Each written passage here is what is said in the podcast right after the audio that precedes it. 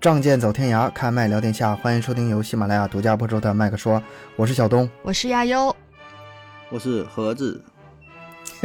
盒子，盒子，每次那句你自自我介绍，我就想笑。我是盒子，这发音多标准。嗯，对，最标准就是这四个字了。这个之前有听友给咱们评论说，让咱们聊一聊这个电影史上的经典《七武士》。这这个电影你们你俩看过没有？之前没。之前，嗯，这次不算，这回也没看。其实我跟你说句实话吧，你让我看，其实我根本就没看。你做这期节目一点都没看，惊不惊喜哈？意不意外？嗯，非常意外。反正我之前肯定是没看过的，然后东哥让我看，我还不太愿意。我我就感觉这个电影嘛，就咱应该都听过哈，就是黑泽明的大作嘛，这个。呃，罗生门、七武士，还有什么生之欲，是吧？是生之欲嘛？就是这这几个非常有代表性的了。嗯，但是说实话，一直都没看过。不只是说这七武士没看过，罗生罗生门好像看过片段，就是大概事儿知道。反正我感觉吧，这种东西就像是那种就世界名著。你说什么《战争与和平》《安娜·卡列尼尼娜》？哎呦我天，那个 那个《浮士德》，对吧？你说你看过吗？我估计没有几个人真正看过，就这种东西吧，你买了之后，搁书架里一扔啊，就就有这么个东西。你要说真看吧，就是也尝试去看，但基本的我感觉看两页就就就放弃了。像什么《百年孤独》啊，看那个名儿啊，就是哎，我还我还真看过这本，真看过，看过。哎呦，这这这这这厉害！把我看的，你看你看不咋样是吧？所以吧，就这种。东哥说要聊这个电影嘛，一开始我们都是拒绝的，就是第一感觉这个东西它保证是没有什么意思，五几年的片儿，现在过了半个多世纪了。首先我觉得一个黑白片儿保证是不好看，这个就咱说这不好看，就是咱正常理解，就是觉得不好看啊。这个没有说对这什么不尊敬啥，对吧？这个呃黑泽明是大师，然后呢作品是好作品，对吧？这保证是这公认的，咱看不懂，保证是从咱自身找原因。啊！但是真就是第一印象就真觉得就是就是不好不好看，也就是说这东西挺好，但咱欣赏不了，你知道吧？你这玩意儿咱看咋看咋就是我我觉得不是我这个层次能看得懂的东西。哎哎，对对对，从自身找原因啊。是，但是啊，求生欲满满的。然后看了之后吧，这说实话也不是一气看完的，时间非常长嘛，三个多小时。东哥找这玩意儿都是全大师做，做节目挺简单点事儿啊。嗯，这阳台整看三个多小时，分了好几好几气儿看啊。看完之后呢，说句实话，我觉得是值得一看的啊。真是，如果您没看过的话，呃，就是说实在。没有什么事儿了哈，抽出一个时间，我反正我是推荐。刚才刚才我跟亚优还还讨论这事儿呢，说要不要推荐一下。反正我现在我说就是就推荐啊，在推荐和不推荐之间，我选择推荐。我觉得值得，值得去浪费这三个多小时。反正你推荐和不推荐对咱听友的影响也不大。不一定看是吗？呃，反正我呀，我呀，这这部电影我看了两天。三个三三小时二十七分的电影，我足足看了两天。我是怎么看的嘞？啊，对，这这个你是在夸我呢？但是我是看几分钟我就不行了，我得歇会儿，然后看五分钟我又得歇会儿，我就做点别的，然后再回去看。因为为啥呢？就是首先因为就是它就是有点深奥，节奏有点慢，然后黑白片儿，就是会困，知道吗？就看得我有点乏。然后我就歇会儿，我再来看，啊，所以我黑白片我觉得可能有一个原因呢，就是你是不是没看过黑白电视啊？你别说这个黑泽明这个七武士了，我小时候看啥都是黑白片所以说我还是蛮能适应的。我看那个那个葫芦娃七个兄弟都是差不多长一个色儿，没有没看过，嗯，还挺亲切，说实话，我看起来。但是你说看完之后。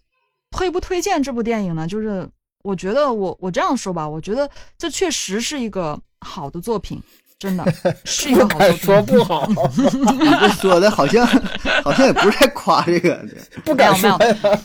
这个还是求生欲有点强啊，这个啊是好作品。没事，实话实说，实话实说。嗯哦，但是我。不太理解的就是，本来一个半小时能讲完的故事，为啥要拍了三三小时二十七分呢？就是就是这个样子，就是我的理解就是这样。没没，你你你你这不知道你知道吧？他还删了老多老多情节了。他他剪辑之后，他都狠心剪了老多情节了。他中间有一些，比如说那个九丈，就是那个嗯剑圣啊啊嘛啊他还有一个帮人家种地的那个那个那个场面，是吧？就是啊，对，农民种地嘛，就他心肠非常好嘛，他也帮你种地，嗯嗯但他不会，嗯你知道吧？这个场面给删了，为什后么后面还有什？么场面？哎呀，我的妈呀！我最喜欢他了，就是黑泽明也觉得时间有点有点长了，黑泽明 他是有原因的。这个咱们那个后面接着讲吧，这后边细聊吧。其实他删很长时间，对全下来估计得四个多小时都都都不止，他删了很多很多东西，已经删了删了很多。而且我觉得还好啊，可能我看还真就没觉得怎么拖沓呀，故意演。那你干嘛看了那？那么久他？你他已经舍不得看呐，你有好吃的，你这样能吃了吗？你你知道你你们听友你们知道吗？刚才我问盒子，盒子你是一口气看完的吗？三个半小时，三个半小时。他说不是啊，我也分了好久才看完的。我比你看的时间还长呢，我一个礼拜才看完，一 一天一天一天看半个点儿都。就是你还好意思说，真是。嗯，你看咱们说这个片儿啊，就是大家推不推荐呢、看不看呢、这个是，你说咱们现在说看电影，都是捋着最新的片儿看。那个大家有没有什么好片儿推荐呢？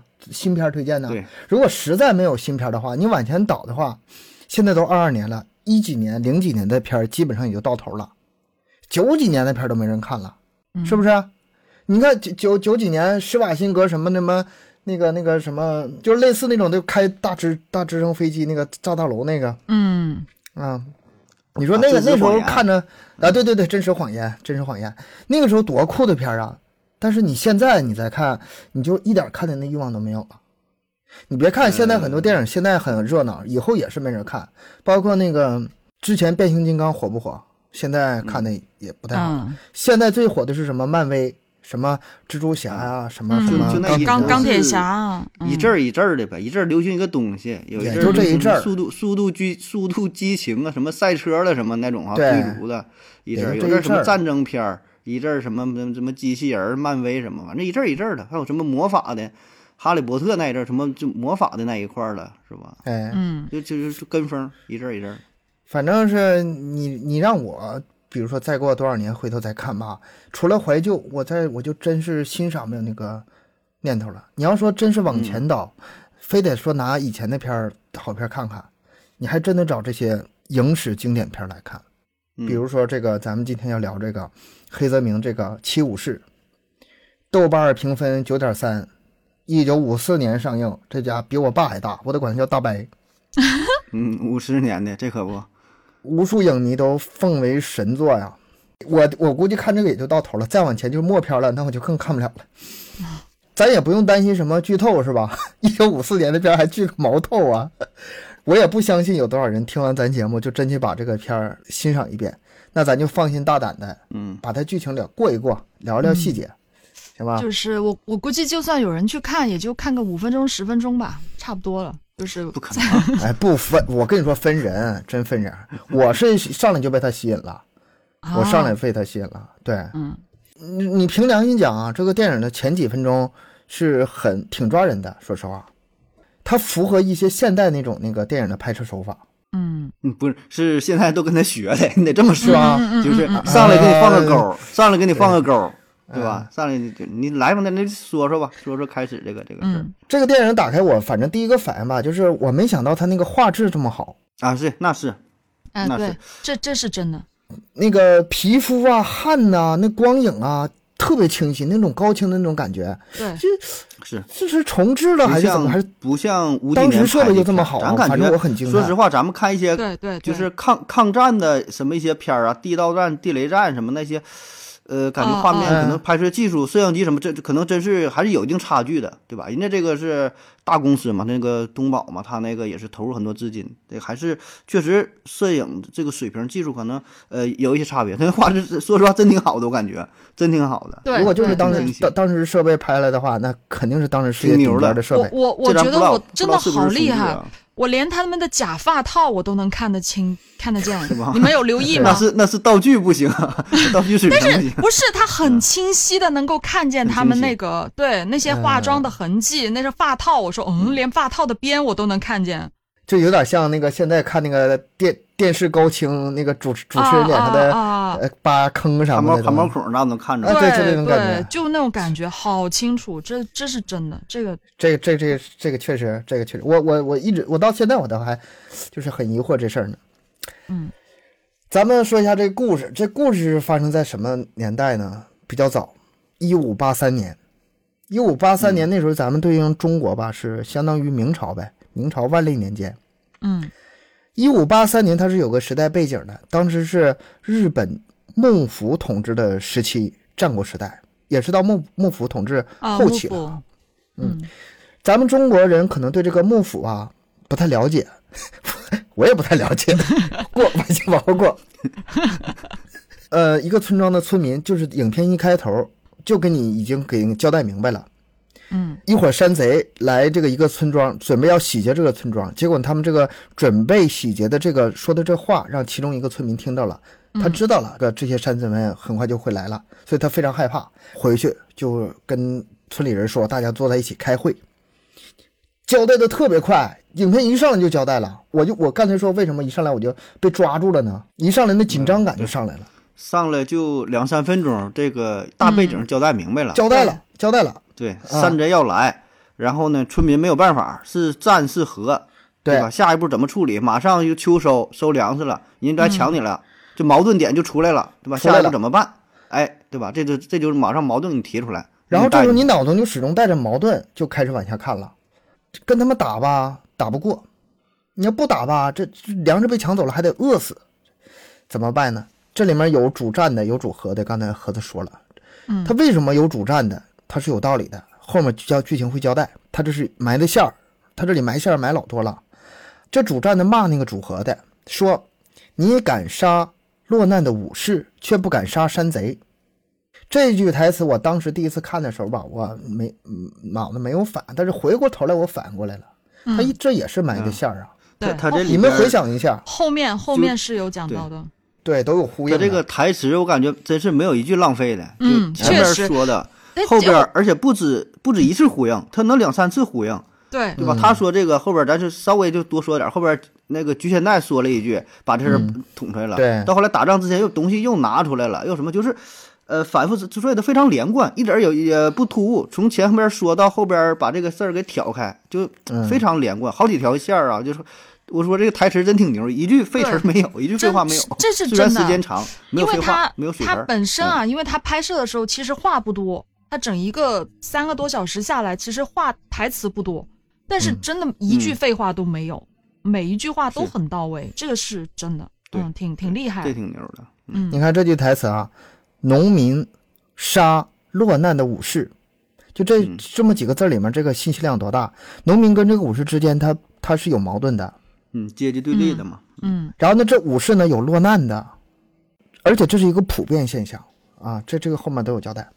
然后他们开会的时候，那就找那个村里的老头、长者、智者呗，让他拿主意。嗯这老头就说：“咱们去雇一个武士，呃，咱们去雇武士来帮咱们打跑山贼吧。”然后这村民们都很质疑，这能行吗？这个这听起来好像不太靠谱啊。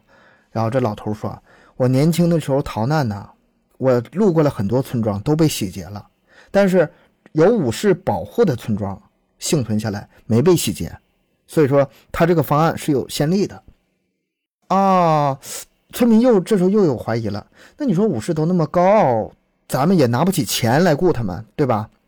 这身份首先是不对的，那我们用钱来砸呗，钱也没有，那能能怎么请呢？只有一点粮食。老头其实你你细想一下，他也是非常也是非常聪明的，也是嗯老江湖了。嗯见过见过世面，见过世面对，嗯，他就找那些饥饿的武士吧，熊饿了都都得下山呢。你别说武士了，找专找那些落魄的、饿的不行的武士，就给他点饭，他就能来。他这里其实也好像就是在说那个时代刚好是武士比较落寞的一个时代，就走下坡路了。呃，对他那时候如果正常的话吧，那武士他武士不是自己独立存在的，他得是给一个官僚，相当于给他主人，对吧？嗯给他主人嗯打工一样，他我保护他呀，就是给你这个打仗啊，然后呢，呃，给一些供奉。但那个时候都比较比较乱嘛，很多武士他的主人就死了，或者是说的也养不起他了，就出来就成为浪人嘛。嗯，所以呢，这些武士就有一些他就成为了山贼。其实这些山贼很多他就是武士嘛，对，也是我剩下有一些呢还是要着这个尊严，就是吧？就是就是撑着面儿啊，嗯 然后不好意思，对吧？这就不管咋，落魄武士也叫武士。这种很很多人，还有一些是实在没招了，做生意的什么也有。那他那叫士农工商嘛，武士，然后农民，呃，手工业者、商人，然后有这些经商干啥的。但是那种就属于这武士这身份就就放下了，但很多武士绝大多数都放不下，放不对，下。在这里面武士身份是最高的。对，对，他是要这个面儿的，对，对所以就就这么这么一个情况啊。所以说，你说这个农民想去雇他的话，说白了，第一呢是没有钱，第二你有钱的话，可能武士也放不下这个面儿，放不下这个尊严，人家只能是给，呃，这个咱说叫是皇宫贵族啊，给人家打工行，给人贵族那个那个干活儿行。那你们农民这这不好使啊，正常是就这个是个大环境，你看那个悠悠一直说这个这个节奏慢，他这里面吧节奏虽然慢，但是我给他总结不是他节奏慢，他是讲的细，他每个细节吧跟你过得很细，但是没用的剧情、没用的台词一点没有。嗯很多影评说这个这个电影啊，呃不拖泥带水，对吧？指的是这个。嗯你看前面这这几分钟，把这个开会这会议开完，然后就大家就决定去找武士了，交代的多多简洁呀、一丁点废话都没有啊！你看现在的电影，嗯，好像这么拍的也不是很多，很多电影也开始强一大堆废话。你看那个那个老爹嘛，就说熊饿了也会下山找粮食嘛，一句话完事儿，夸一翻篇，马上他们就已经到那个 城镇了，马上就开始找，完事抱大腿了，说的 那个你去给这打仗吧，马上就到那会儿了，没有说还得收拾衣服，什么什么东西，几个人啊，咱谁去啊？没有那些，马上就到城镇就开始干活。路过的那些就其实是走道，挺快的，呃对走道的那些吧，没用，没用，他就所以不往细了拍。然后再往后，他们这四个人不是到了小镇找武士了吗？从这个开始，他这个又开始很细节了。这时候他又拍的节奏很慢，嗯，就是咱们所谓的节奏很慢，但是没有废话的，就是，哎，这么路过一个武士，那么一个路过武士，这么一个路过武士，那么一个路过武士，一句台词没有，但是他已经把当时的那个就是背景已经给你有隐藏的交代了。嗯。落魄的武士很多，嗯小镇里那么提着刀净这么来回走的武士，也如果说他们有活干的话，能在这全都是落魄溜子？落魄武士是吧？比人农民都多了，满满大全街都是落魄了，满大街落魄的武士，嗯，对啊确实不少。嗯然后他们就想，那那这么多落魄武士，那我看看能找个谁吧，就是跟他搭个搭个。哎，这时候发生一个事儿，一个武士把一个人给踹倒了，然后说了几句话，说武士就算落难了，也不是也是武士，不会接受你们农民的施舍。这是原词，我照着扒下来的啊。嗯又给你交代了一遍，农民去雇武士这事儿，这四个人也不是第一个干的，也有别的地方也有这么干的。嗯但是这个武士由于呃放不下那个架子嘛，我我给你们农民干活，那我太掉身价了。然后他坚坚决不去。四个人一看，哎呀，这挺难呐。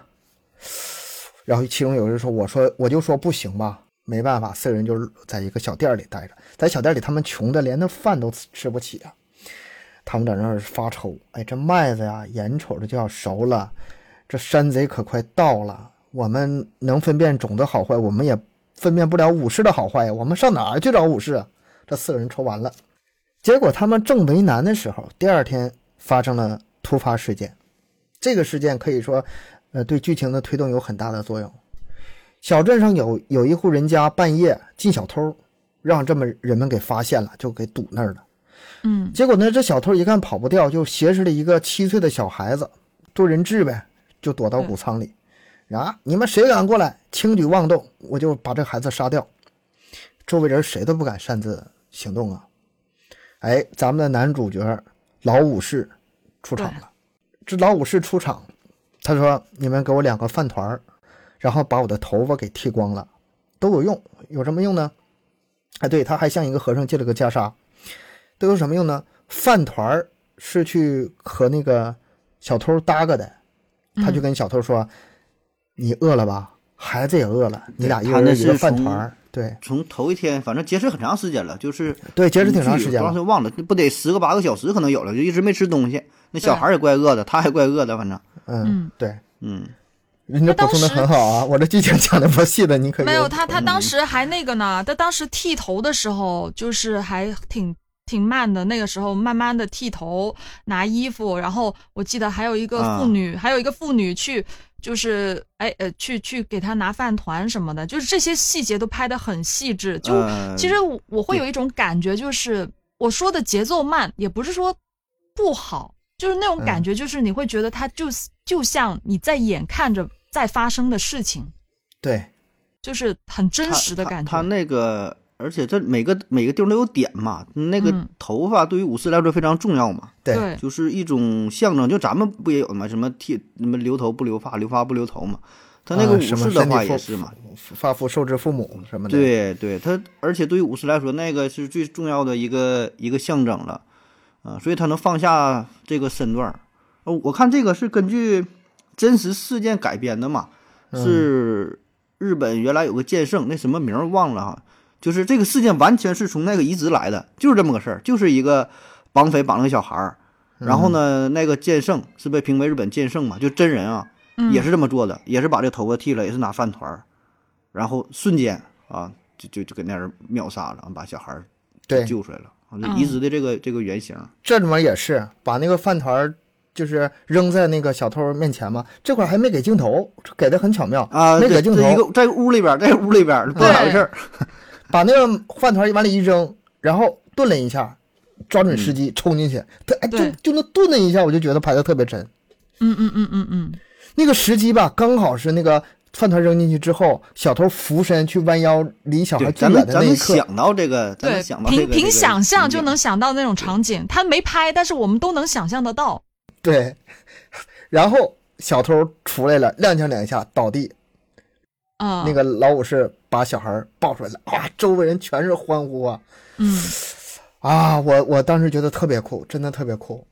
还行吧，反正这个老武士，我觉得也是印象挺深的，也挺喜欢他的，因为他不仅是，但是他吸引到我的，我觉得反而是他后面那些排兵布阵这块，我是觉得他非常厉害啊。这个前面的，他这一件事儿啊，嗯给你说了，他有勇气，嗯有谋略，武功还高，全给你交代了这一件事儿。嗯，也是，他这个是交交代的很清楚。而且其实他更里面隐藏一个更，呃，想交代的事儿，就是他真的是为农民着想的，心挺善的。因为这件事儿吧，他没有任何的报酬，而且他还得把他头发给剃了，嗯他就真去为这些农民去做事儿，代表他这个内心还是非常非常善良的。然后这个村民一看，哎，这个武士行啊，是有能耐，然后还为咱们农民办事儿，然后要有有勇有谋，呃遇事冷静，有门儿，跟上去看看能不能把他找他们村村子里去。他们四个还胆子挺小，还畏畏缩缩在后面跟着，还不敢直接上去说。等到他们下定决心想去拦住这个老武士的时候，没等开口，让人截胡了。除了他们四个，周围有很多人围观呢，还有两个武士也在偷偷跟踪这个老武士。嗯其中有一个非常年轻的武士，哎，上前拦住了老武士，跪地就拜啊，说能不能收我为徒？老武士摸了摸自己锃亮脑袋，刚剃完嘛，嗯就说交代了，我叫岛田勘兵，是个浪人，不收徒弟，你站起来吧。主角的名字交代出来了，身份交代出来了，是个浪人。浪人你们知道啥意思吗？就非常浪的人嘛，这解释的我想就是。无无业的武士，哎，待待业武士。对，这个亚优解释的非常到位，自由也是自由职业者，对，自由职业者，曾经是武士的自由职业者，就这么说吧。对，嗯然后老武士和这个年轻武士就边往前走边说话。老武士非常谦虚啊，说：“你太高估我了，我没什么特别的，只不过打了不少仗而已，而且都是败仗。”这句话后面还有呼应。哎，我我一听这这是啊，对对对，这句话是有呼应的。你跟我混没啥好结果，我没资格收徒弟。小年轻啊，不不依不饶，不行，我反正我跟定你了，我就死跟着你。这时候四个村民觉得有门了，上来拦住老武士，跪下说：“能不能去我们村帮我们抵御山贼？”紧接着镜头一转，进小店了。他这个镜头转的特别快，直接就是不废话，中间没有那个推脱，直接进那个小店。老武士给他们就分析：这对面啊有四十个山贼，他点掐手指头算呢。你们地形什么样？算了算，至少需要七个武士，一看就是没少打仗，特别有经验。对，然后但是你们酬劳只有一日三餐，而我们的代价呢是有可能送命。我上哪儿给你找这七个武士去啊？就是吃个饭，嗯，这拉倒吧，嗯拉倒吧。但是中间又有经过什么旁边的人的劝说啊、激将法一系列，总之他还是答应了。他归根到底，他还是因为心善答应了。几经波折，老武士加那几个，加上那个年轻武士啊，又招了五个，终于凑齐了七个武士，集结完毕回村。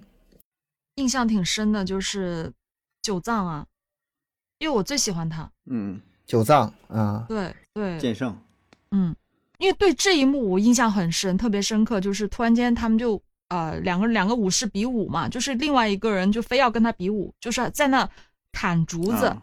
呃砍竹子，一开始没有拿刀，他们就是比试比试一下，然后大家点到都为止。对，点到为止那种拿那个竹子去来比，然后对方呢就是输掉了，输掉呃输掉之后就不依不饶，九藏就是不想跟他再纠缠下去了，但是他就不放啊、不放九藏走，然后就拿出了刀啊、非要跟他一决啊、是那个胜负。啊、这个时候就九藏就跟他打了，就那个对方就肯定是挂掉了呗，我就觉得反正这种场景的话，我觉得还是。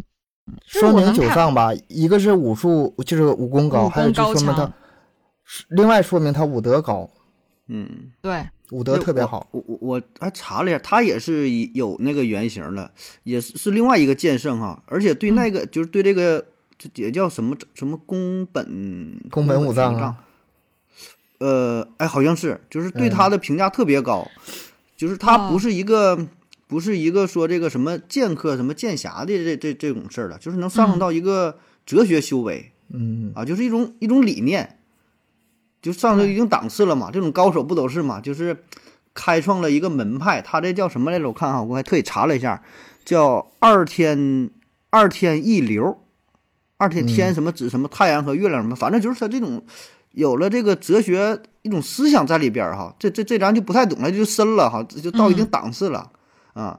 所以在这个整个影片当中也是，他也没过多强调说他怎么去杀人呐、怎么地呀、就上来杀一个人，剩下就非常简短，没有什么打斗，也没有什么炫技的这个过程。包括后来他去整那两个枪，不也是吗？对呀、哇，整那个真的是两个火枪好酷哦，啊那个 就就这边去说那边有枪，行吧，那我去一趟，夸夸夸就跑了，你知道吗？对呀。啥没说呢，你就能看到搁小车就跑了，完这边着着火，完火灭了，第二天了，呱拿拿个枪，我杀我杀死两个人，给你两个枪，我给你拿个枪回来。这里还有一一个细节，就是他去嗯。之前本身是别人说去的，就是另外一个人说要去的，然后啊。他另外一个村民说要去去抢的，是不是？嗯。是他当时就说不，你一心想死，然后他就自己去了，啊 啊，对对，是吧有这么一台词是？吧？这么精彩的东西，这么精彩的地方，等会儿我再讲一遍。咱们现在情节还没没到那儿呢，你们给我提前讲是吗？说今天咱俩有点就这块儿太好玩了，这块儿对这个太酷了，真的是我一是。看到那个九丈，哎，东哥应该玩过吗？那个真是魂，你知道啊，吧？真就是日本那个格斗游戏啊，霸王我丸一看那个，看人那对霸王丸，京，嗯，呃，牙神幻四郎什么什么，嗯我一看到这个形象就想到了，就是就这个游戏里边这个形象啊，那那些刀法呀，然后挺炫酷的，就整个那里边打斗，他没给那那些咱们想象中的就没那么花哨的东西，神呢，对啊对对对，没有，真就是实打实的，就上去哐哐就一刀两刀就这么砍，一刀就挂了，啊两刀就挂了这样子。但是你就是知道他很厉害，而且他嗯。不仅厉害，他还不是那种就性格还是特别低调的那种人，很内敛嗯啊。包括到最后那个。人话不多，人很对，人不多很话不多，然后就是我就很喜欢这种，然后像那个、嗯最后小武士不就是很崇拜他嘛，就就夸他嘛，然后他也就是就后淡淡的嗯笑了一下，而且还是等人家走了之后，他才微微的笑了一下，哇，太酷这都是见过世面的，这就是。他这整个召集过程吧，并不单调，不是这六个人来的方式都不一样。青年小武士是仰慕跟着他来的，对吧？嗯，然后后面又找一个砍柴的，啊，觉得砍柴那个，啊，啊，对，给他招来，然后还有说，对，还有把那个特别钦佩他的，非常就是钦佩这老武士的这个为人的过来的，还有老武士的老乡老相识，啊，以前的战友，嗯嗯他的朋友过来的对对对对对，他的老这些人来的都不一样，都不一样，一波三折吧。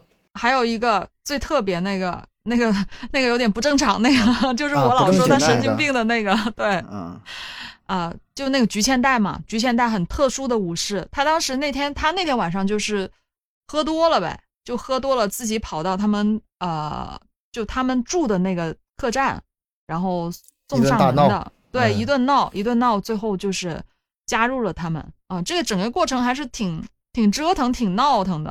啊、而且我就包括我前面我还是我是直到最后我才认同了这个人，因为因为本身可能我觉得他的身份很奇怪啊、他嗯不是一个嗯真正的武士，他是一个农民的孩子，然后嗯他就一直说自己是一个武士。那也没关系，你是武士就武士吧。但是他就是可能我也是受到国内的一些战争片的影响吧。我觉得军人或者是我心目中的武士，应该就是可能像九藏那种样子才是武士的样子。但是菊千代他就是那种，你会觉得他不太正常，就他可能看到气氛组的，他啊，对就气氛组的那种，就看到敌人或者一看到有打架，或者是有些什么，他就会很兴奋，就在那里叫啊喊啊，然后嘻嘻哈哈的那种，？那不挺好吗？就会 觉得打仗就开心啊。那些情啊节只能安排在他身上，你安排在任何一个武士身上都都不恰当，因为他不是个真真正的武士。嗯对，但但我觉得他他演的真好啊，就是啊啊啊啊从这个演员角度来说哈，叫山山传什么？这这这这咱不太熟啊。这个老演都是非常有名的，是黑泽明御用的演员。嗯就这个演技啊，我感觉真要是让别人演的话，就就觉得有点夸张了。我觉得就像这咱那个葛优啊，咱这不能说对比吧，就是我觉得葛优有一些戏也是，就是可能换个人演这话，换个人说就得就跳戏了，就出戏了。嗯嗯，哎，对嗯，但是有的人能拿捏的，就是你知道他是挺夸张的，但觉得还好，然后你觉得哎，挺认可的，就是他这个人物性格就是这样的，就挺牛的。咱后边再细细说吧，就这人啊，他整个他这里边我觉得是挺重要的吧，在这里边嗯没有嗯对对很重要男男一号是谁。挺挺平等，但有这几个算是挺重点，但没有说谁是真正的男一男二的，并不是特别明显。我觉得，我觉得菊千代甚至都能排到排第一、第二，我觉得都能排啊，得上。菊千代戏份啊他这个很多人物在这，里边他戏份很多对多，嗯嗯，他这个召集过程是把这些七个武士的这个性格啊，还有他们本身什么能耐啊，基本上也交代清楚了。啊，嗯哪些人也是很稳重的，哪些人武功是最高的，哪些人最能闹，实际上本事是最差的，对吧？他都也都交代了，让咱们观众对他有一个初步的概念、初步的印象。而且这个故事情节并不枯燥，故事情节很有意思，也不重复。七个人就来到了这个村庄，七个武士在这老武士的带领下排兵布阵，这里面很其实很多细节我就没那么详细说啊，我就挑干的说。嗯排兵布阵，又是安这个栅栏，又是制作武器，然后又是引水入田，又是把桥给拆掉，特就是对对对，他那一系列，我就看着这个东西吧，他不是装的，他是真打过仗啊，嗯真专业，啊！老武啊，士很专业，这这这这么多入口不行，入口太多，这个我往里打的话，我们不知道他从哪儿攻，没法守，把这几个口给它完全破坏掉，让他们只能从这几个口攻进来。然后呢，这些口给我防的死一点，让他们很难很难。但是这个口给我放松点，让他们有意从这个口放。这样的话，咱们集中守这一点就行。哇，我就寻思这这里面有这个《孙子兵法》，这个这个这对，啊就是成分在里头不是说两个人两个人这个武艺高低，俩人拿拿枪拿刀，俩人叮啊咣叮咣打的，这不不是这样，是这得是坐在最后排兵运筹帷幄，啊，对，他这后边儿而且我觉得这这里面最厉害的就是他能够很清晰的把他整个思路，就让我们也很清晰。就是比如说嗯平时我们像看一些、呃打仗的片子啊，就是他们的怎么排兵布阵，其实我是不懂的，听不懂，也不太理解，嗯他们也没有讲的很细致。但是这在这里面，他是把老武士的整一个布置、整一个排兵布阵讲的很细，就包我们都完全能够理解他的想法，也知道了他的怎么样一个布局。我觉得这一点很厉害，就是有一种你知道为啥你能听懂吗？嗯因为它别人少慢，慢。啊 是吧那又慢，人人又少，对吧？嗯像像一般都不跟你讲这么细致，而且一整都是几就是什么几个军团那么那么打，对吧？你这个就是去左路，你去右路，你啊往什么？你啊你带领两个集团军，你 怎么玩的断？这就七个人和四十个山贼啊，就简单点啊、对，可能真的是也是嗯比较人少，儿然后又又又是拍的很细，所以我是真但是但是。道理是相通的，道理是嗯相通的。然后后来他们这都布好之后，敌方探子来嘛，敌方探子来，结果让这个因为这个菊次郎的失误，让敌方探子发现了这村庄里有武士。那么这个村庄里有武士和没武士，那是打法就不一样了。从这儿开始，第一站我就很惊喜。然后这个老武士一看，哎呀，这探子来，他知道我们在哪，不行，不能放他走，把他们给我干掉。哎，九藏出来了，我去，然后带俩人就把杀了两个，让人去看了捉了一个回来，哇，这任务完成的太帅了。抓回来之后，把这个对方的呃这个山贼的位置、大本营情况这都知道摸清楚了，全有多少人啊，嗯然后在哪儿都摸清楚了。这处我有一个惊喜的地方是什么？要你看，要是我的话，哦，对方原来是这样，那我就是再准备准备呗，啊，再安排安排呗。我我顶多能想到这儿，再多我想不了了。但是老五是给出个什么办法呢？咱们突击去去打他们大本营去。嗯，对方其实三个探子来没回去，他们肯定会有警觉。咱们在他们这个警觉之前，咱们偷偷打他一把，然后哎，几个人就去偷袭这个对方大本营去了，烧也烧了，也砍死好几个人。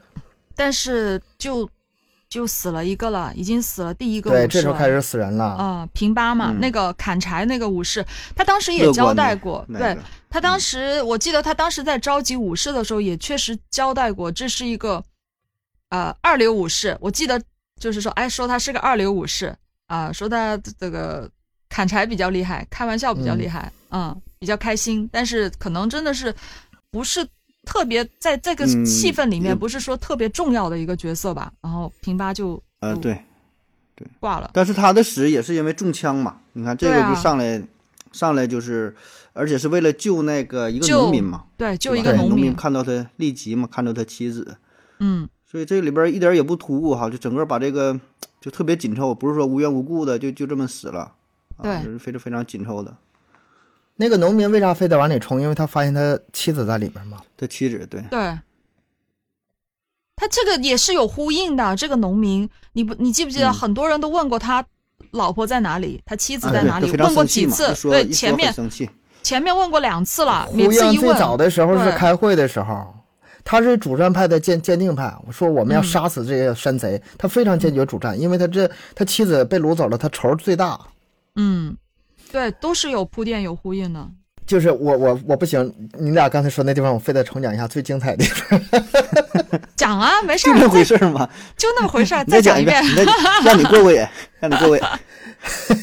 九丈相枪去了，他们不打起来了吗？打得非常激烈吗？老五是说，这对方有三把枪，不好办呐。嗯，九藏出来了，没有废话啊！那刚才就是有悠悠说那句话，说你一心求死，你别去，我去。嗯，那个篝火都燃燃着，然后他就噔噔噔噔噔噔就跑去了。跑去之后，哎，画面一转，天亮了，篝火灭了，一身疲惫的回来了，拿了一把枪，直接扔给那个扔给他们的人儿，杀了两个，进屋往里走了，找里面找地方躺那休息去了，一丁点废话都没有，一丁点那个功劳也不抢，对大功不要赏，深藏功与名。那个时候简直是酷毙了，太酷了！啊，太酷了，太酷了，真的是，一宿这是杀了两个人，嗯抢了一把枪。就是咱们咱们三是最认同这一段，看来咱们三个都非常认同他。嗯这个真的是个，我觉得很能代表武士精神吧，就是那种我心目中的武士，我觉得很能代表，很有代表性。而且你发现没有，最精彩的这个环节，他没有打仗的过程。对 对对，是没有的，他全都没有的，全都没有，他没有感觉没有什么必要，不用刻意的说，嗯他到哪儿不管是厉害呀，什么智谋啊都不重要了，你自己想象就完事儿了。结果你看告诉你他那么累了，，你看他那么嗯久，你就能想象出来他到底经历了什么。他他他这个这个要说人大师没整这玩意儿，不用说刻意去刻画怎么地是吧？全凭你想象，自行脑补足足足够了。反正反而这个呃所有的主动权就给这个观影者，对吧？你看你嗯你去想，你你认为他怎么厉害就怎么厉害，你认为他怎么是辛苦啊怎么的，所有的想象主主动权全交给自己手中。反正我我也觉得我也不需要知道这个过程，他也交代的嗯很清楚，抢了一把枪回来杀了两个人，然后嗯，然后一个晚上过去了，我们都知道他经历了些什么，对。但是这一段就是觉得很酷，就是觉得太厉害了，嗯嗯，从心里面的感觉到那种崇拜。后来那个菊千代一看，不眼红了吗？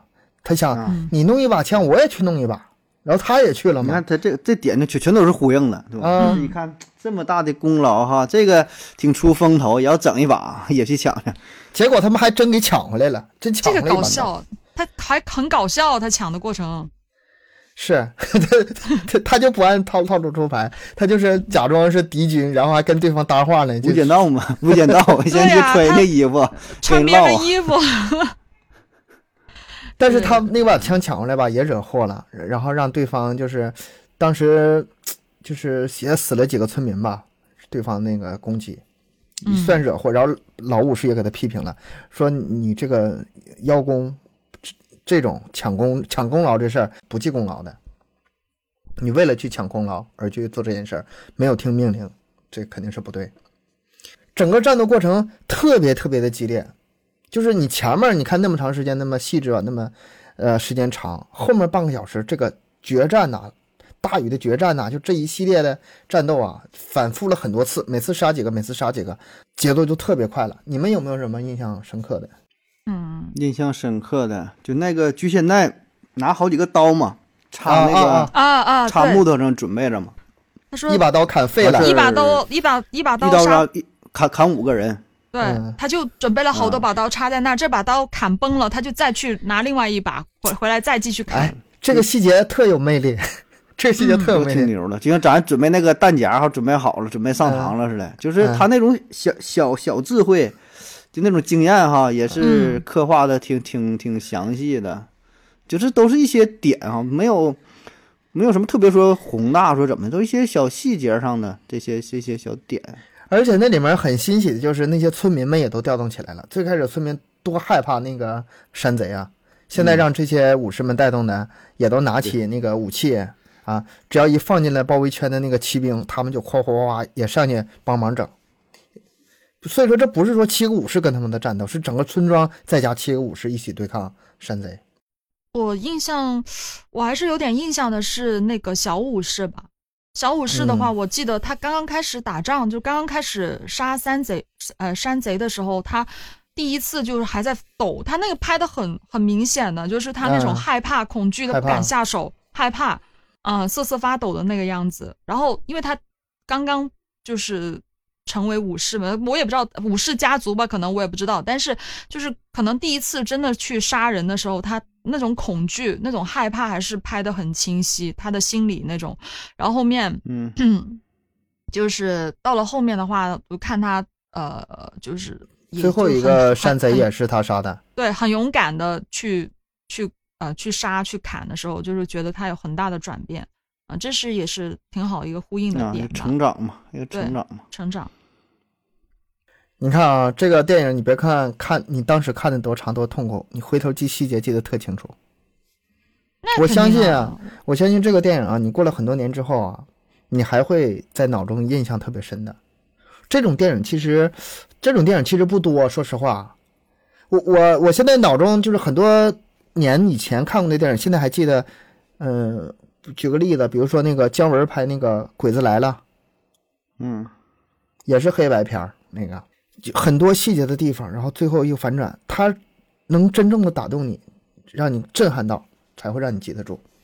我相信这个以后你们也会回想起来的。那肯定啊，就是我，毕竟我看了两天呢，而且 是，嗯而且是我看的第一部黑白片儿，我肯定会记得的。总之，七个武士牺牲了四个，村民少量伤亡，四十个山贼被全歼了，整场战役结束了。其实他最后最后有一个镜头，就是我我前面也说到过嘛，就是我前面一直都非常不认同那个菊千代，但是最后最后一个山贼那个头领啊、是他杀的，他当时还中中了枪嘛，好像是是嗯。腿、腿还是手，了枪，对，中了枪，不是就不知道是肚子上哪中了枪。要不然他也不能使啊，呃，头领给杀了最，后杀死了。嗯嗯，挺壮烈的所以对，很壮烈，很壮烈。但是反正就挺可惜的啦。看到后面，因为他之前在他之前死的是九藏嘛，九藏也是就突然背后一枪就挂掉了。哎呀，就是连续两个那个啥，这里面嗯最喜欢的哈，嗯，反正难受吧，都看着挺难受的。最后就七个死了四个，剩下三个。这里面有个细节啊，就是咱们不说那个菊千代，他不是武士出身嘛，他是个农民嘛，他假装自己是武士，甚至他偷别人的就是武士家的族谱来啊，证明自己是个武士嘛。但是最后结尾的时候，还是把他以武士的那个规格给葬了。那个在坟头上嗯插着他们的武士刀，那是代表武士的象征，其他人是没有那个资格的。对，就很不是你有没有你们有没有留意他最后那个镜头？他们在他们的墓前面是有农民的墓的，农民的嗯墓不是这个，对，小很多，嗯不是这个样子的，比它小，而且就前面有一块好像木牌的东西就插在嗯那，但是武士的墓很大，而且上面会有一把刀，呃，一把嗯剑，那个是但是刀剑吗？菊仙我不知道刀刀啊，武士刀，啊但是菊刀菊仙代那个刀跟别人插的也也不一样，就是稍微有点不同。哎，你们看的这么细节呢，这我都没注意没有。看的影评，但是他一说了之后确实不一样，啊，啊，是的，包括他平时那个样子拿那个刀也是不一样，人家正经拿刀不都是别在腰间吗啊？，对，他一直扛着跟二溜似的，整的还挺老长，跟跟那个扛锄头扛习惯了，可能是总像下地干活似的那个感觉，你知道吗？是嗯这里面细节非常非常非常多，但是我们无法用一个多小时的节目时间 把这三个半小时的电影说的那么细。大致情节就这些吧。如果感兴趣的听友可以自己去找来看看，嗯还是可以看的。这部电影之所以有这么大魅力呢，获得这么多荣誉呢，它是但凡伟大的作品都是有很强烈的时代背景绑定在一起的。这部也是，虽然有很多模仿的作品啊，其中有一些在商业上已经获得很大成功了，但是也没法达到他的高度。咱们简单说一下这个时代背景啊，嗯这个日本武士啊，这都我先搜的，我容易吗？日本武士和欧洲骑士都是很有很久远的历史的，就是早在公元八世纪都已经有了，但是它俩有区别。骑士呢，像什么呢？像是国家的军队啊，对内镇压，对外殖民扩张，这是骑士。但是武士是干什么的呢？武士它不是围绕国家来进行的，它是围绕着土地来进行的，它是那些地主们的部队。哦，就是现在雇佣关系，给他给他嗯打工了一样。对就雇佣兵的意思嘛，就是那个时候吧，土地私有，然后呢，中央权力非常弱，然后拥有土地的贵族们就养了很多的武士保卫他们土地。这些贵族们呢，就和中央抗衡。你一下就想起咱们中国周朝那种那种感觉似的。对，都是分封嘛，各个地主自己拉一帮人儿，有谋士，对也有这个打仗的，对对对对，就典型的封建制度嘛，典型的封建制度。小小小小城邦啥的有都是这种。然后到了日本的战国时代呢，那时候武士地位非常高，就是明显和农民不一样，诞生的很早啊，公元八世就诞生了。呃，但是到了日本战国时代，到一一九二年镰仓幕府时代开始，这武士权力算是正式摆上台面了。嗯一六零三年的时候，德川幕府结束了战国纷争的局面，日本统一了。啊，这时候中国是相当于是明朝末年嘛。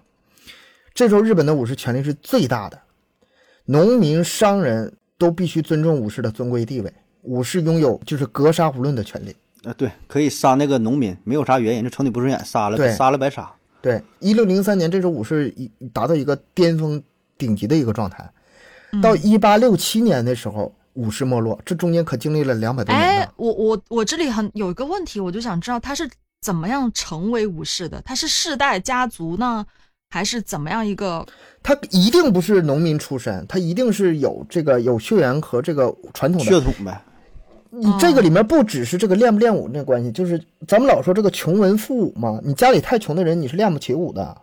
哦，你说的容易，就是我我好像是，呃，会会有点本事，会点武术就行了。实际是实际上没那么容易。首先是不允许你练，就是普通人，嗯他都是有这个传承的。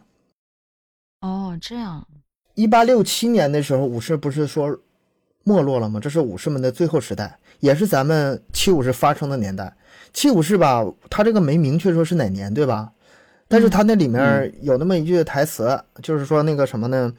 按照那个菊前代的族谱，谁啊是一八几几年生的？你现在，按这个算的话，13你岁是吗？对才十三岁。我推了一下，是一八五几年。哦，呃，可能不是够那么太严谨啊，但是，一八六七年武士没落前后脚，也就是七武士这个年代啊，就是在这个整个武士这个制度最后阶段了，对，已经走到差不多就走到尽头了结束了，尽头了。对对，那个时候发生什么事儿呢？一八六七年，德川庆喜辞去将军职位，统治日本二百六十五年的德川幕府倒台了。嗯一八六八年，明治维新，明治天皇发布诏书，要求德川幕府交还土地。土地一还，那你这些武士就真就没用了，所以产生了大量大量的街溜子、浪人。嗯而且这里边你说这个是整个社会国家大的背景，你再加上就是，呃，兵器，兵器的改良，对，对对吧？火枪，火火枪的，出现，火枪，嗯火枪出现了，火枪那那不是那时候出现，那时候已经开始逐渐慢慢成熟了。但是电影当中有点夸张哈，那时候火枪其实也没有那么准啊，就说一枪打一个也也也有点夸张。那个时候从欧洲吧，是我看是从葡萄牙从哪是带到那个日本的。但那时候说实话，这电影有点夸张，他不可能瞄那么准，说这离对多老电影里那。简直是狙击枪，现在狙击枪的准头了。嗯，对，啊，有点夸张可。远了，但是这道理是说得通的，就是整个时代的背景，对吧？嗯国家呃制度政权转变，然后呢再加上整个热兵器出现，对吧？火枪的出现，冷兵器时代逐渐结束那啊，所以这个就导。导致导致这个武士本身跟农民的这种冲突啊，也就最后就就就是激发出来了，对吧？因原原来的话，这个阶级非常明确，有冲突他表现不出来，对吧？就是比你强啊，对吧？就就是砍你，就是杀你，你你也你也逾越不了这这个这个阶级，就认了。所以到这个阶段呢，武士往下走，对吧？但是农民他一直是农民，农民一直他也他也存在，一直非常坚挺，所以这个时候矛盾就激发出来了。对一八七一年开始废藩置县了，就废藩置县这这几个字儿一出来吧，咱们中国人都很熟悉。康熙年间灭三萧三藩灭鳌拜吗，就差不多是一个意思。就是咱们中国那那时候是一六八一年的事儿，那是康熙年间，已经这是已经有这个削藩的事儿了。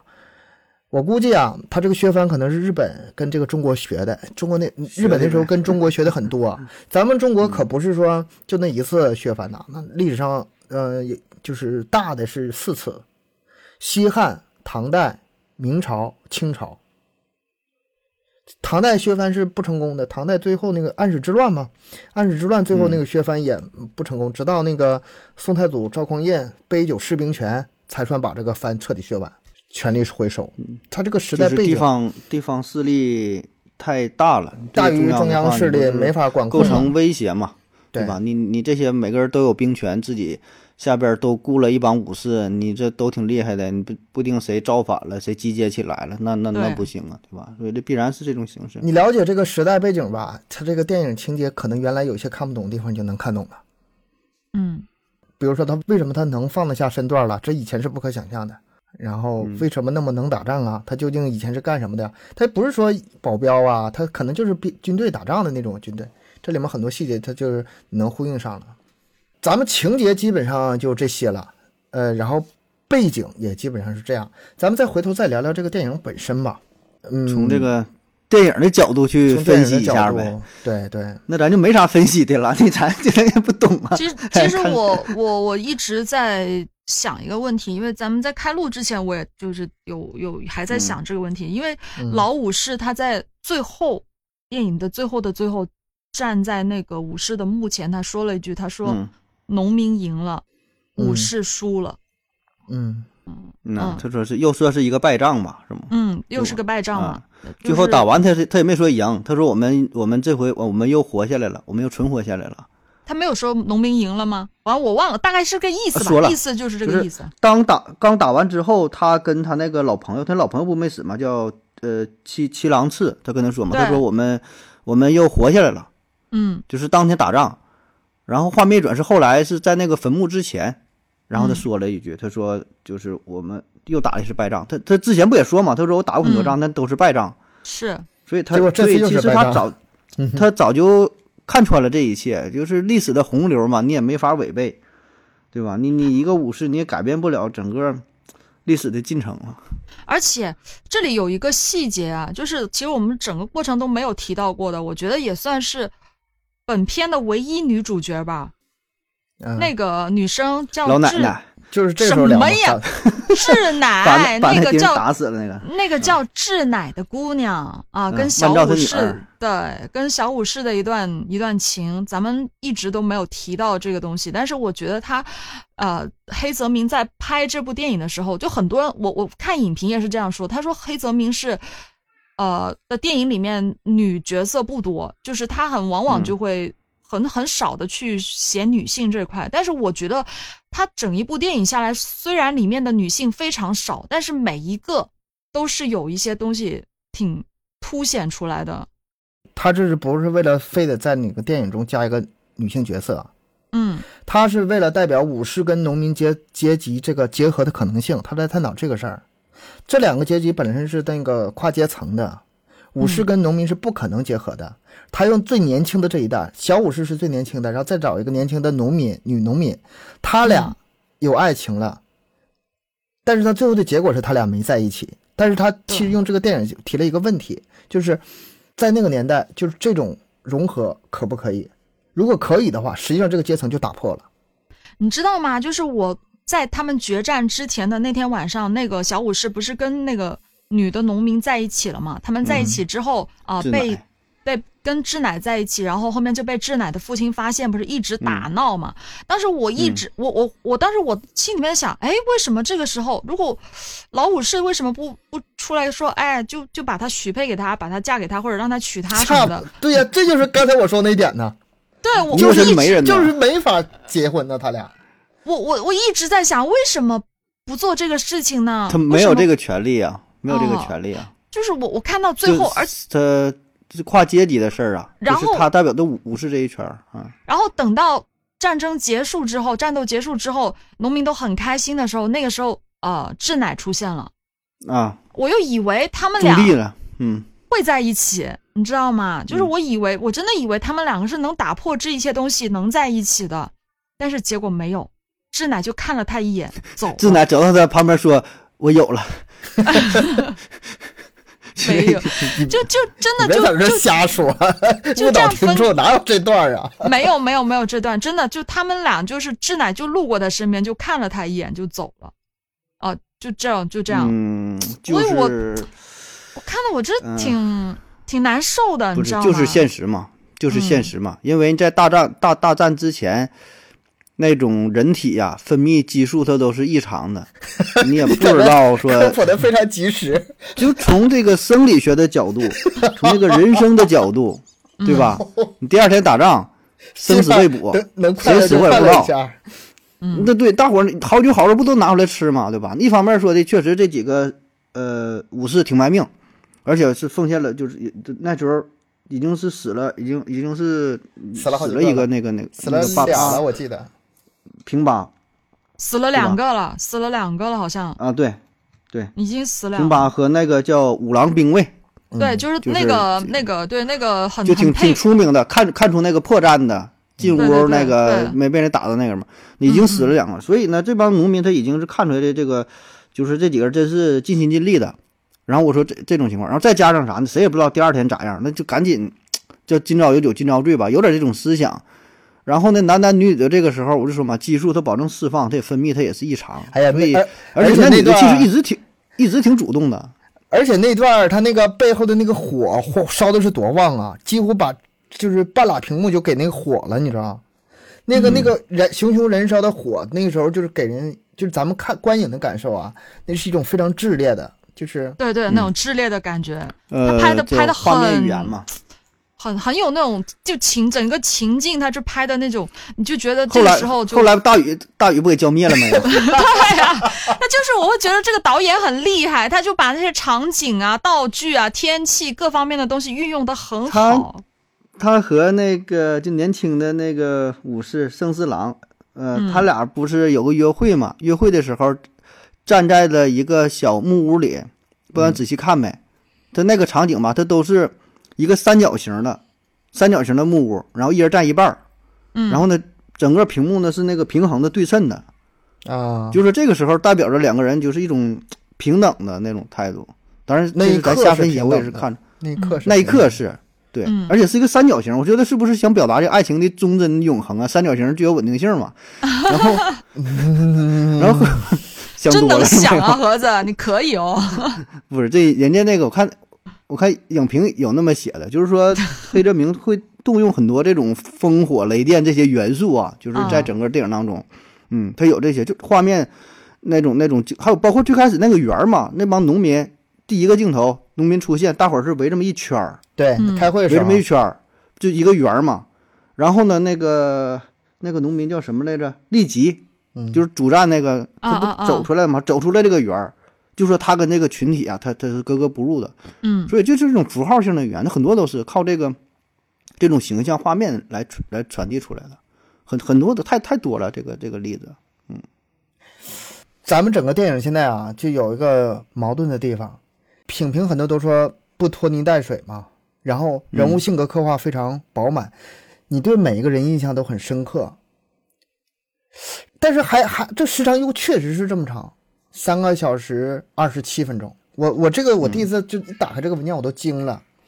我的结论就是，它虽然是时间长，但是它每一段的时间，它都是在描写细节，它不在那些不为了水时长而而加东西，所有东西都是有用的。用现代的方法可能会缩减一些，但是你就不会印象那么深了。它有它的道理，而且在那个时代，嗯我特意查了一下哈，呃，黑泽明，我就我我我寻思那个时代的电影都这么长，是我我还有这个这个疑问呢。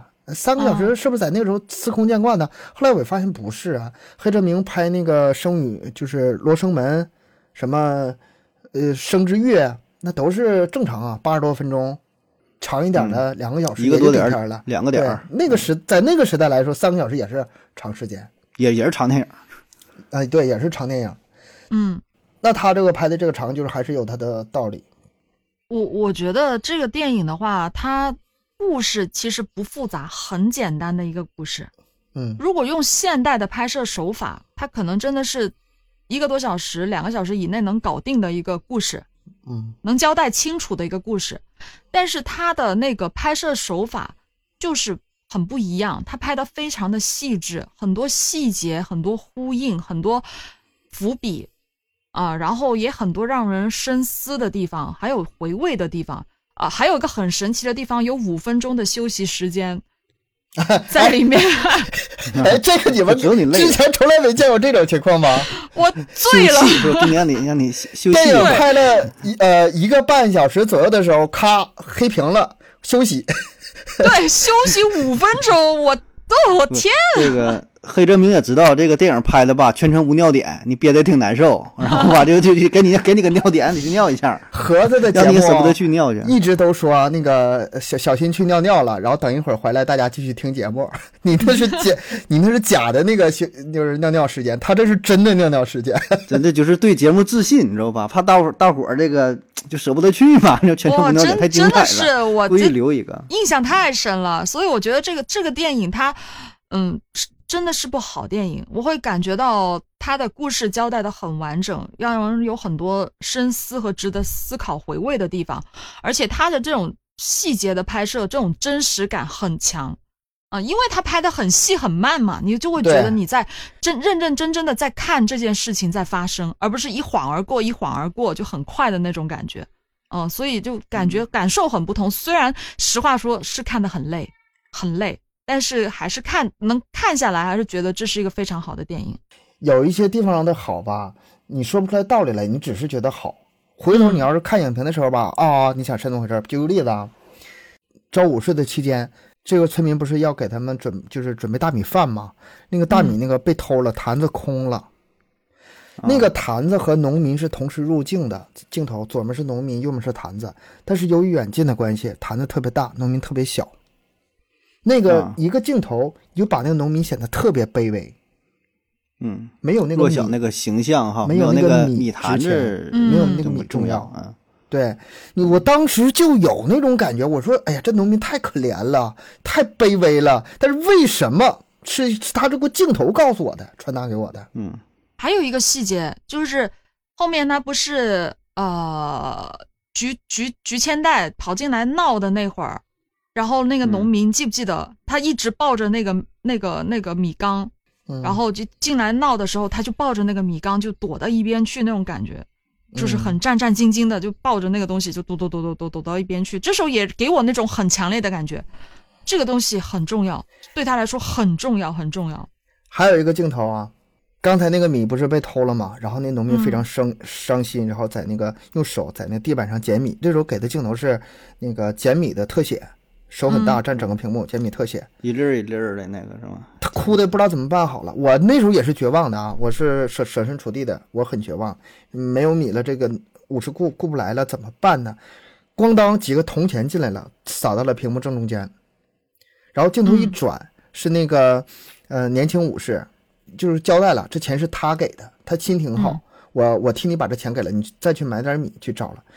这个如果让让我拍的话，我就不知道怎么处理。如果你想啊，正常镜头的话，一个人啪，那个武士把那钱扔到那个农民面前，农民正在那儿捡捡钱呢，正在那儿捡米呢，你把钱扔到他面前，你说这个镜头就远远远没有就是黑泽明拍的这种方法好。首首首先哈，他他这种处理方法他这种方法没有那个鄙视的感觉。我这么一扔嗯，然后你在那捡，就是不是说那个高高高高在上的那对那种是吧？第二个是什么？第二个你能想到吗？第二个是，你先看到钱，嗯先把这个问题解决，先惊喜，然后再交代原因是谁给的钱，再交代。先给你结果，后给你这个原因。你你就心一吊，哎呀，真高兴，真好，哎，怎么回事呢？带着带着疑问，带着好奇，咔，哎，就给你解答好奇，哎，就就这么两个镜头，两次两次高潮。嗯嗯拍摄手法真的很厉害。你要是我自己拍的话，我拿手机啊，合着咱俩拍个短视频，你在那儿咔这么一个动作，绝对拍不出来这种这种效果。你赏我点钱是吗？对呀、我只能拍出这种感觉来，赏你的大米。我只能拍出这种感觉来。所以这个就是为啥拿出来聊呢？就这个电影吧，咱得是把它更重要的是当做一个电影，从电影的角度去聊这个事儿啊。如果说单纯是讲故事的话吧，你说这个故事精不精彩？我觉得倒是也可以，倒是精彩啊。如果一百分的话，能给个七十分、八十分，我觉得也就也就到头了，嗯，对吧？你说这故事，你说有什么有什么可看？当成一个短篇小说去看吗？嗯你倒是也还行，对吧？了解点什么日本文化呀，呃，阶阶级矛盾呐、什么这些事儿吧，这什么武士精神呢，倒也行。但是远远不是这些，对吧？就是从电影的角度去说。然后我特意看一下，我我我还跟我媳妇还说，我说这个电影啊，故事什么挺有意思。她说，哎呀，那那就是人这个编剧写的好吧。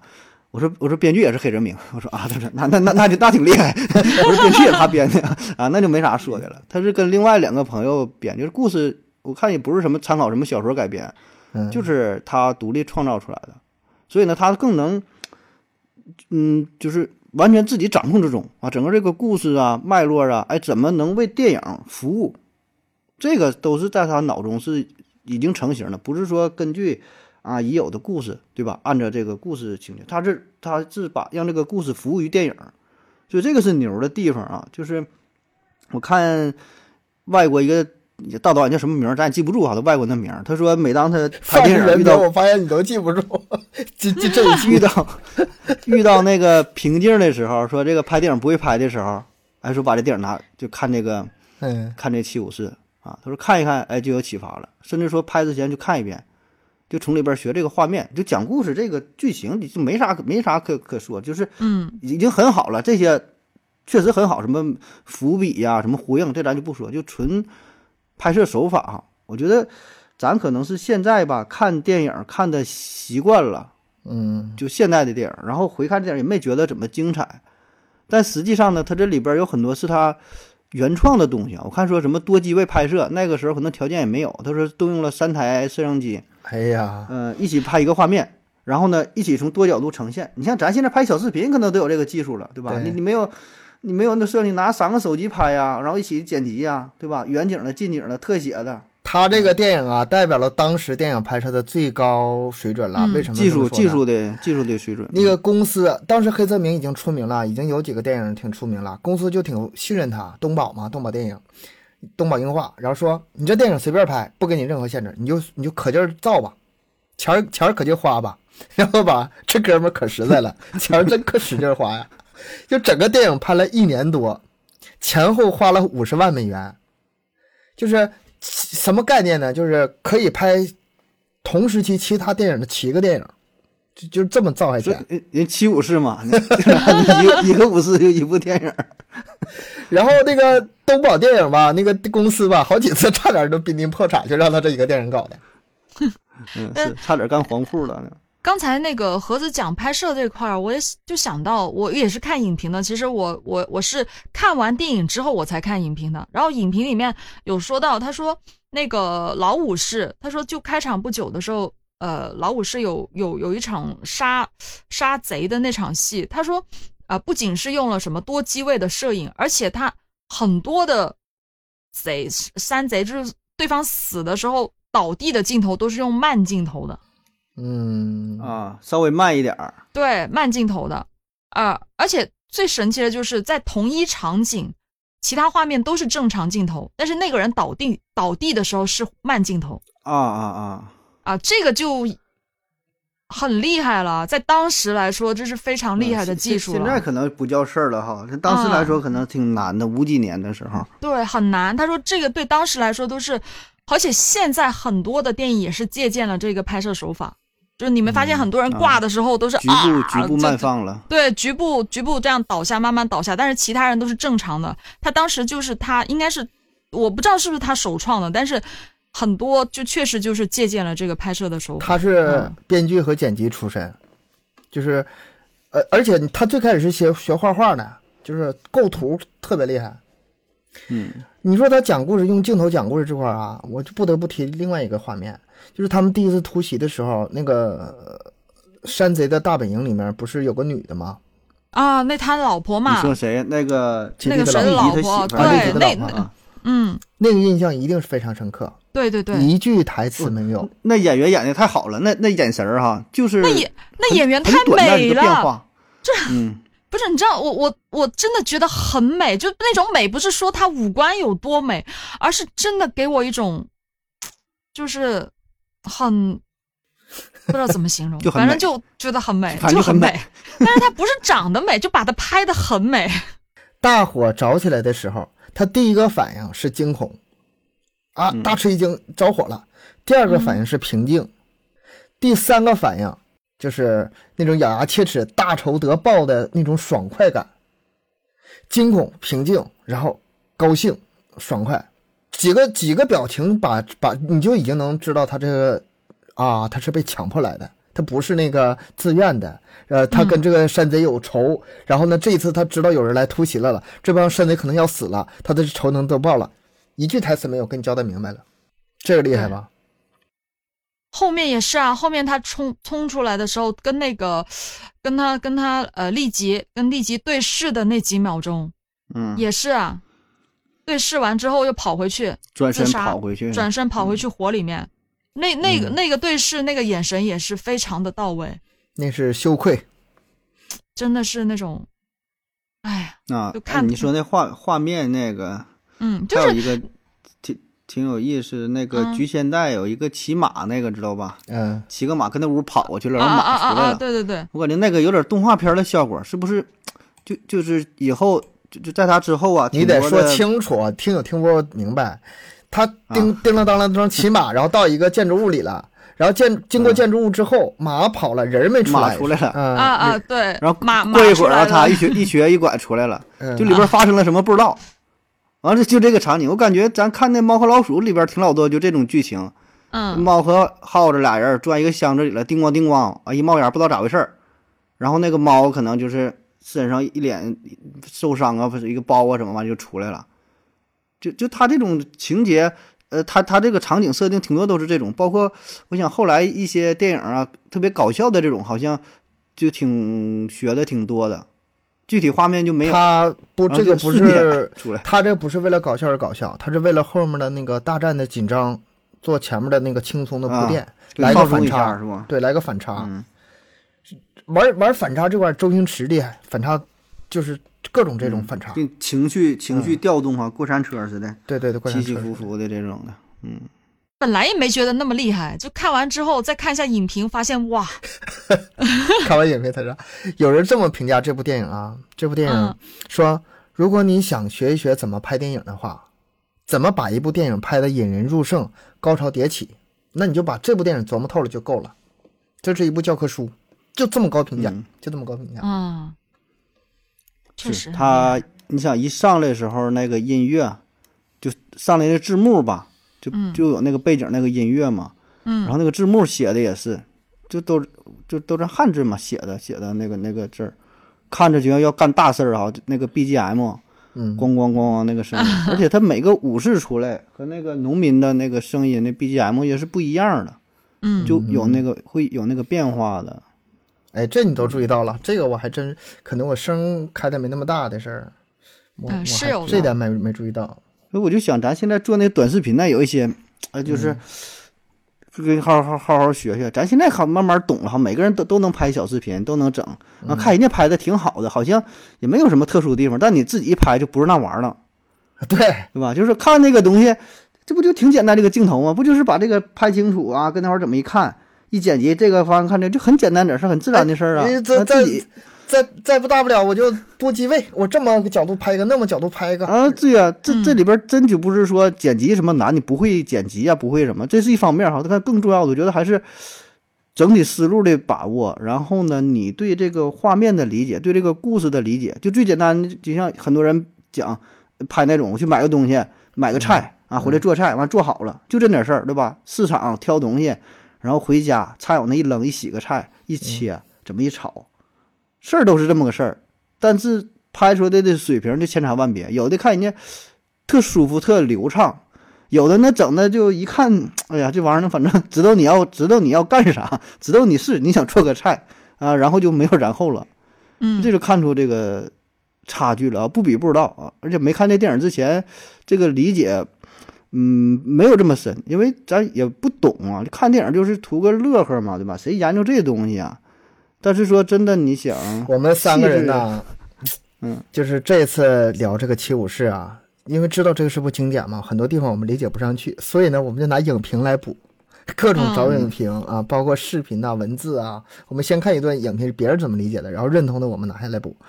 我就在想，你说咱们哈这么评电影，评它一万部之后，能不能成一个算是懂懂电影的人了呢？专业影评人，专业影评人？我觉得应该是可以了。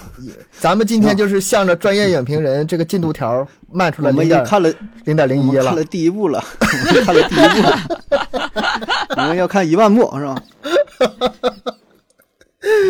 等着吧啊，啊等着吧。哎呀，咱们听友听友，咱们听友听着吧啊，一万部，啊，瞎说的 瞎说的数字，我这一说完之后我就心就虚。我好说歹说，咱们这期节目算是讲完了，聊完了。不管是水平怎么样吧，大家多多担待吧。嗯，尽力了，尽尽力了我们，尽力了。我真的很努力了。实在没啥水平，真是实在没啥水平啊！真是看着影评，这边看着电影哈，就是嗯一边看一边学，真是想，呃，确实学学了不少东西啊，学嗯真学学了学了不少东西。行，咱们这期节目就到这里吧。然后感谢大家收听，欢迎大家多多留言、分享、点赞、打赏。节目更新时间是三七二十一。加听友群联系主播可以关注我们的微信公众号“麦克说 Plus”，这里不仅仅是音频内容。咱们下期再见。拜拜。OK，拜拜。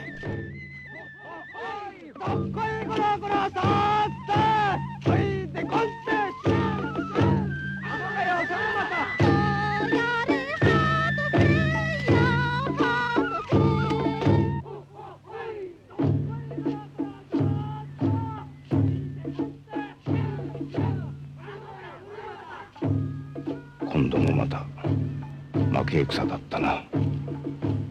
お？いや勝ったのはあの百姓たちだ。わしたちではない